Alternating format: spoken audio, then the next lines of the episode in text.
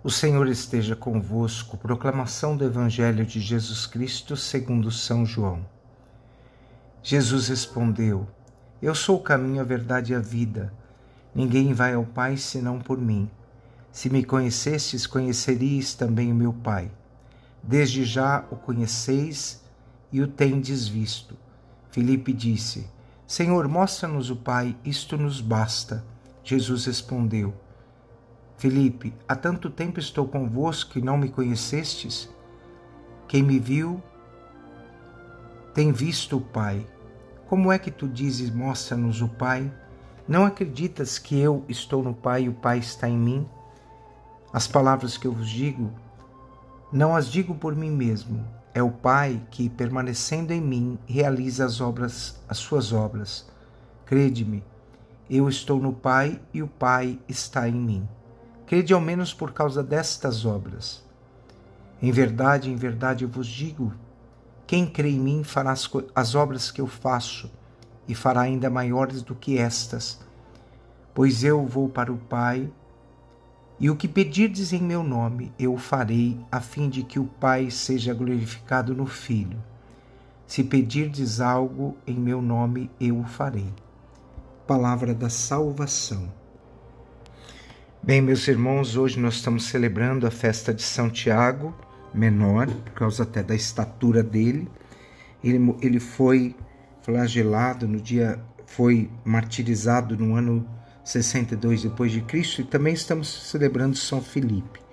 Tiago, diante da palavra, ele tem uma frase lá na sua carta muito importante para cada um de nós quando ele diz que a fé sem obras é morta.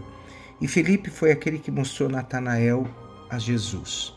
E diante dessa duas posturas que aparentemente simples, eles nos revelam a fé profunda que eles cultivaram no Senhor.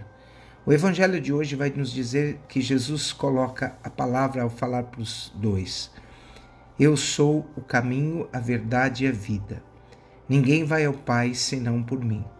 E diante dessa frase tão importante, nós devemos pensar que Jesus é o único caminho, para que nós cheguemos à plena salvação da nossa vida.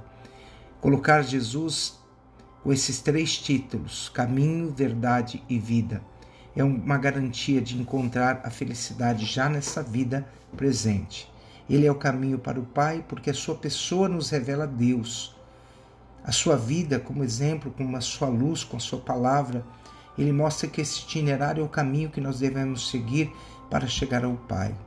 Jesus como verdade, né? É uma palavra tão importante. A verdade é algo que nós devemos viver. Jesus é a verdade no meio desse mundo cheio de mentiras, esse mundo sem coerências. Jesus é o caminho pleno que chega ao nosso coração. Jesus ele é a verdade que nós devemos viver, praticar. E ele vai dizer também: Eu sou a vida. A missão de Jesus é comunicar ao homem uma vida em abundância. Jesus é vida porque possui em plenitude o poder de comunicar quem acredita nele, essa vida de Deus nele. É uma mudança profunda que o acolhimento da mensagem do Senhor provoca em nosso coração. Viver, vivamos essa adesão plena a Jesus e essa prática de vida na vida do Senhor.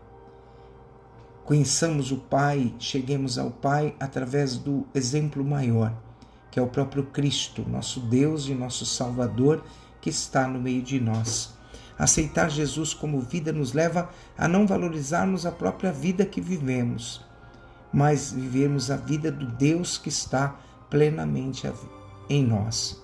Que nós aceitemos esse Jesus e que nesse sentido nós cristãos sejamos defensores da vida em todos os lugares aonde nós estivermos. O Senhor, ele está em nós, está perto de nós, caminhando conosco, vivo no meio de nós, para dar ao homem uma alegria plena.